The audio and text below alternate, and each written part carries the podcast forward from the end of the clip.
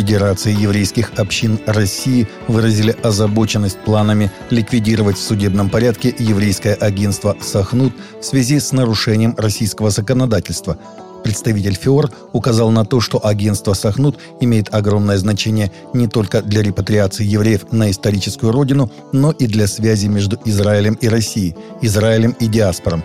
Исторически это один из важнейших институтов еврейского общества, я бы сказал, евреев всего мира, подчеркнул он. Ранее в четверг стало известно, что Московское управление Минюста попросило Басманный суд принять решение о ликвидации автономной некоммерческой организации «Еврейское агентство Сахнут», которое занимается вопросами репатриации в Израиль. Беседа по иску назначена на 28 июля. В Минюсте считают, что Сахнут в своей работе нарушал российское законодательство.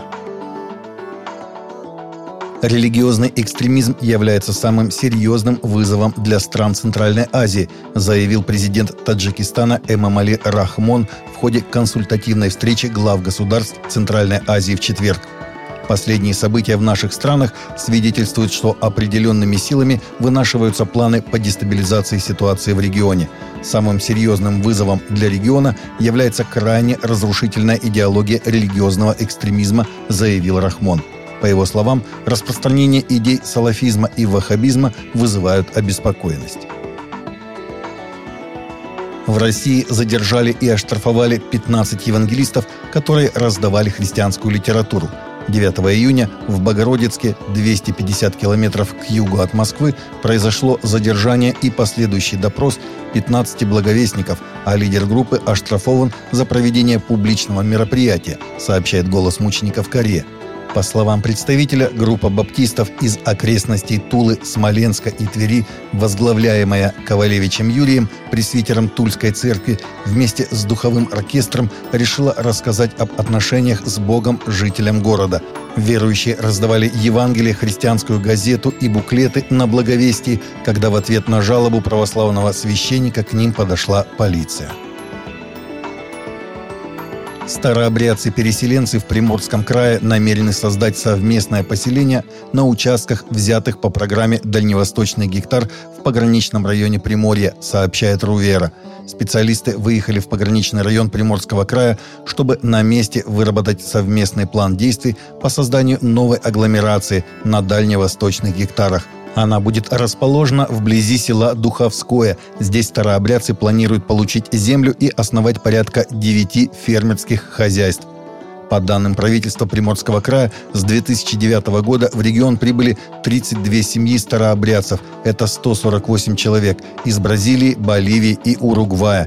Еще более 8 семей соотечественников старообрядцев готовятся приехать в Приморский край в 2022 году. Папа Римский признает, что его предстоящая семидневная поездка в Канаду станет покаянным паломничеством, видит его цель в исцелении и примирении и призывает паству молиться за успех визита, сообщает Catholic News Agency.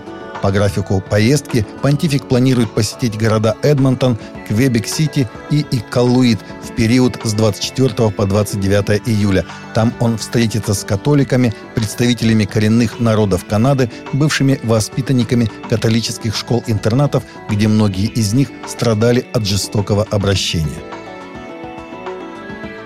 Пастор мегацеркви Тиди Джейкс заявил, что общество распадается, потому что мы воспитываем из женщин мужчин. В своей недавней проповеди к Дню Отца Real Man Power In пастор мегацеркви в Далласе «Дом горшечника Тиди Джейкс» предположил, что семьи сегодня распадаются, потому что мы воспитываем женщин, чтобы они были мужчинами, не спровергая их женственность, сообщает The Christian Post. В своем послании Джейкс объяснил, что существует божественный порядок творения, и когда женщины руководят мужчинами, это нарушает порядок.